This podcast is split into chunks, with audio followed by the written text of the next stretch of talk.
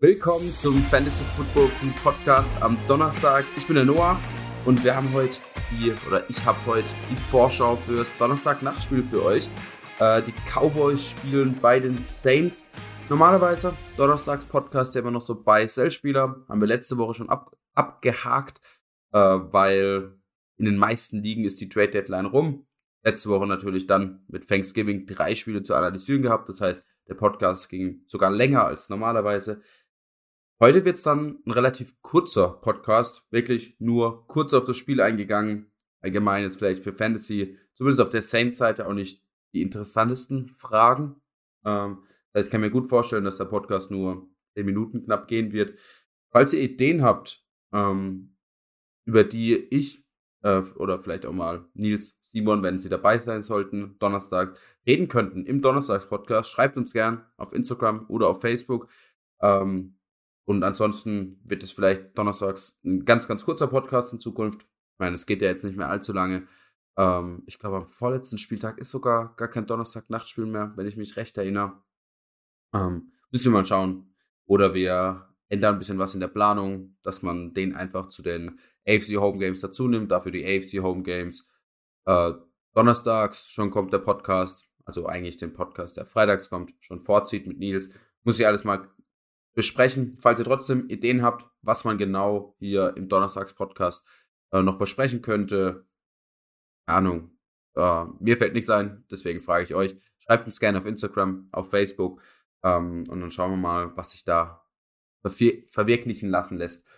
Ähm, Cowboys bei den Saints. Mhm. Beide letzte Woche verloren an Thanksgiving. Die Cowboys gegen die Raiders, die Saints gegen die Bills. Es wird Taysom Hill starten, so weit der Plan zumindest. Und es macht ihn natürlich direkt zu einer sehr relevanten Fantasy-Option. Ich habe ihn versucht, in ein, zwei Ligen zu bekommen über den Waiver, ähm, habe ihn allerdings glaube, nirgendwo bekommen, außer in einer Superflex-Liga, aber da habe ich auch Matthew Stafford und Justin Herbert, die ich beide über ihm starten würde. Taysom Hill trotzdem auf der 14 bei uns gerankt. Das heißt, er ist auf jeden Fall in dieser Streaming-Diskussion fast Top 12. Ähm, das heißt, falls ihr einen Aaron Rodgers habt, ähm, er hat noch alles bei Week die Woche. Ja, falls ihr einen der Quarterbacks hat, habt, die eine Bye-Week haben, äh, Taysom Hill ist ein guter Start diese Woche. Wir haben schon ein, zwei Facebook-Fragen auch dazu bekommen. Ähm, eine auch, ah, das ist ja Donnerstagsspiel, er hat vielleicht jetzt nicht unbedingt die mega lange Vorbereitung als Starting Quarterback.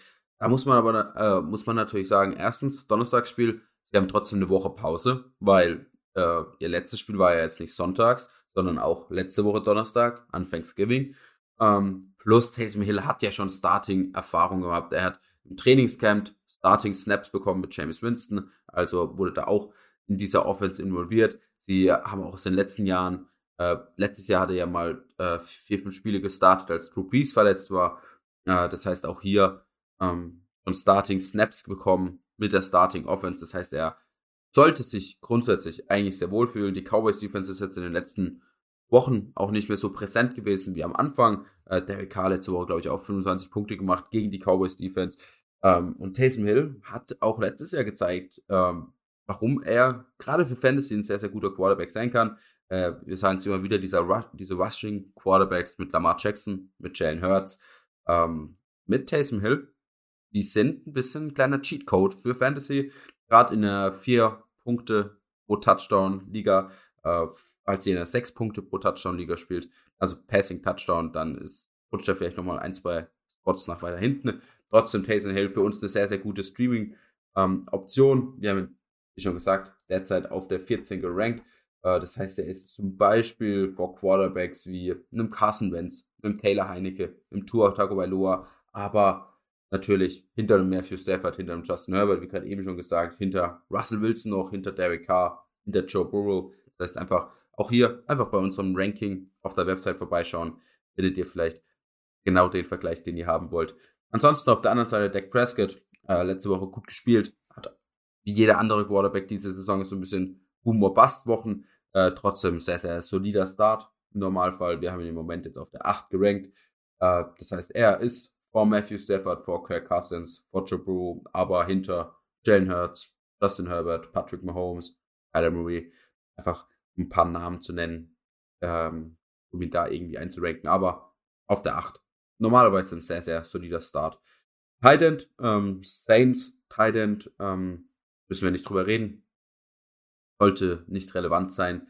Also spielt in einer sehr, sehr tiefen Liga, aber ich hoffe es nicht. Ähm, auf der anderen Seite Dalton Schulz, ganz klarer Top 10 Tight Ähm, klar, jetzt kommen wahrscheinlich, da kommen wir später noch drauf zurück, einige Wide Receiver zurück.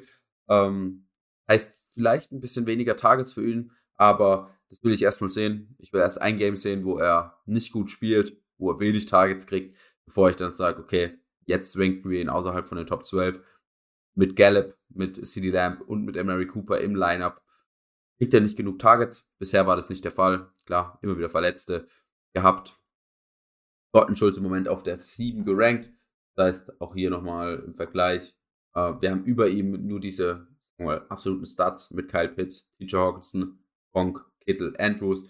Dann haben wir Dalton Schulz schon auf der 7, er ist also vor Dawson Knox, vor Pat Fryermove, vor Mike Gesicki, Dallas Goddard, ähm, wie sie alle heißen. Sehr, sehr guter Start. Running Backs und ich glaube, hier wird es am interessantesten. Äh, aber auch hier noch nicht ganz klar, wer jetzt genau spielt. Ähnlich wie dann bei den Right Receivers später. Ähm, das heißt, bleibt da auf jeden Fall wachsam, schaut, wie es aussieht ähm, heute Nacht, falls ihr aufstehen könnt, oder um 11, 12. Vielleicht kriegt man da schon ein bisschen Infos raus. Im Moment, Mara questionable. Das heißt, ähm, ja, es ist noch nicht ganz klar, ob er spielen wird. Falls er spielt, ist er in unseren Augen ganz klarer Top 12 äh, Running Back. Das Matchup ist gut. Ähm, mit Taysom Hill, klar, der nimmt ihm vielleicht ein paar Carries weg. Äh, Mark Ingram spielt, der auch ein paar Carries mitnimmt, aber Camara ist einfach vom Skillset, vom äh, vom Talent her sicherlich ein Top 5, Top 10 Running Back in der Liga. Äh, aufgrund des Matchups muss man ihn in diesen Top 12, Top 10 ranken. Wir haben ihn vor äh, James Conner, vor Antonio Gibson, vor einem James Robinson, hinter Cordell Patterson, Elijah Mitchell, Alexander Madison. Also, wenn er spielt, startet ihn. Mark Ingram, Mark Ingram im Moment noch ähm, mit der äh, Voraussetzung, dass Camara spielt, haben wir im Moment noch auf der 43 gerankt. Das heißt, eigentlich kein Start in tieferen Ligen oder wenn ihr Bi-Week-Probleme habt. Notfalls könnt ihr ihn starten. Äh, falls Camara raus sein sollte, wäre er kein Top 12 Running Back. Dennoch sehr, sehr solider Top 20 Running Back. Man hat es gesehen in den ein, zwei Spielen, wo Camara raus war. Ähm, kriegt er die Carries, kriegt er auch hin und wieder ein paar Targets, äh, punktet oder performt ganz gut. Das heißt, er wäre sicherlich irgendwo in diesen Top 20. Schauen wir mal kurz, wo ich ihn einranken würde. In diese Gegend von den Denver Running Backs. Ähm, bei Clyde edwards bei Miles Gaskin. Äh, irgendwo in dieser, diesem Territorium. Ähm, Cowboys Running Back. Auch erste Frage, die wir dazu bekommen haben. Allgemein relativ wenig Fragen. Zwei, drei waren doppelt. Äh, kommen wir später auch drauf zurück. Ansonsten, glaube ich, nur vier, fünf Fragen haben uns erreicht. Heißt für uns natürlich auch, Spiel ist für euch ist vielleicht nicht ganz so interessant. Ähm, Ezekiel Elliott oder Pollard ähm, haben eine Frage rein. Ähm, und da ist ganz klar Ezekiel Elliott. Pollard sieht zwar spritziger aus auf dem Feld, äh, macht Yards, äh, mehr Yards per Carry, hatte jetzt letztes Jahr, äh, letzte Woche diesen 100 Yards Return Touchdown, ähm, aber die kriegt die Goal Line Carries und ansonsten ist es ein relativer Split. Äh, sie kriegen relativ, jetzt habe ich ganz schön oft relativ gesagt, aber sie kriegen beide ähnlich viele Targets, sie kriegen beide ähnlich viele Carries. Vielleicht sogar ein kleiner Vorteil für Ezekiel Elliott hier. Und Ezekiel Elliott ist halt in dieser 5-Yard-Linie am Ball. Und das ist was, was man auf jeden Fall nicht äh, unterschätzen darf. Nämlich, wenn er im Schnitt, sagen wir mal, einen Touchdown macht pro Spiel oder 0,7 Touchdowns pro Game, ähm, dann sind es einfach sehr viel mehr Punkte als Pollard, der vielleicht alle drei, vier Games nur einen Touchdown macht. Äh, auch eine andere Frage dazu. Äh, Pollard 50-50 Split oder vielleicht sogar mehr. Ich glaube nicht. Äh, sie zahlen Ezekiel Elliott so viel Geld. Klar, Pollard sieht spritziger aus auf dem Feld. Muss man aber auch natürlich auch sagen, ähm, ah, ich weiß nicht, ähm, es ist immer schwierig, wenn der Backup Running Back spritziger aussieht als der Starting Running Back. Heißt auch oft, okay, der Starting Running Back kriegt vielleicht die ekligeren Downs, sagen wir mal.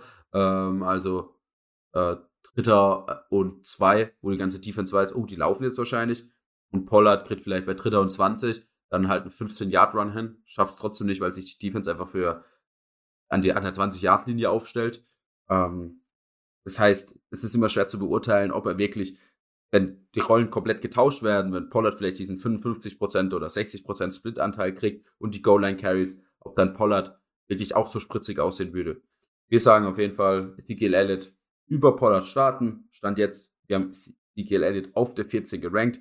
Ähm, das heißt, er ist über Running Backs wie zum Beispiel Barkley, Jacobs, Montgomery oder Gaskin, aber hinter Henderson, Robinson ähm, und natürlich auch die Running Backs, die ich bei Camaro genannt hat, also Mitchell, Patterson, Madison.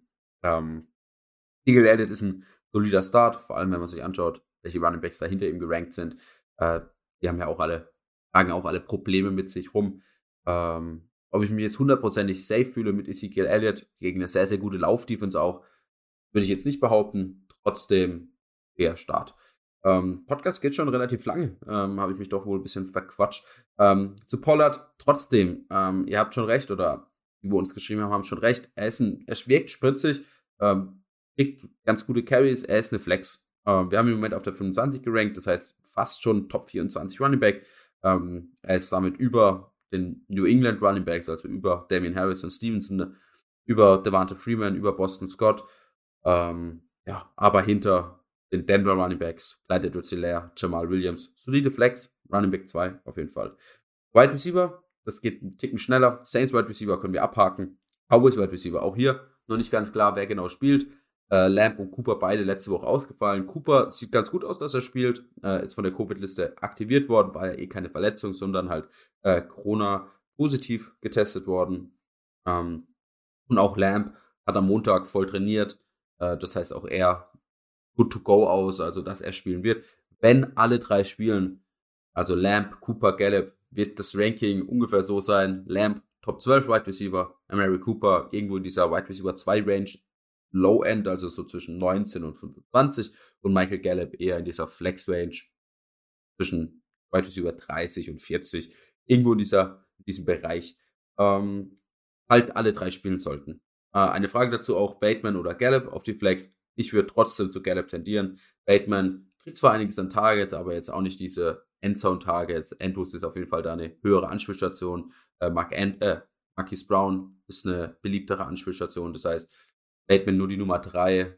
Ah, die strugglen auch ein bisschen. Ich würde Gallup auf jeden Fall präferieren. Diese Frage haben, haben wir, glaube ich, drei, drei Mal erreicht oder hat uns dreimal erreicht. Falls Lamp ausfallen sollte, rutscht das, würde ich sagen, einfach alles ein bisschen hoch. Also Cooper, dann irgendwo ein Top 12 Wide Receiver und Gallup halt ein Top 24 Wide Receiver. Falls wieder Lamp Cooper ausfallen, würde, würden wir Gallup so ranken, wie wir letzte Woche auch gerankt haben.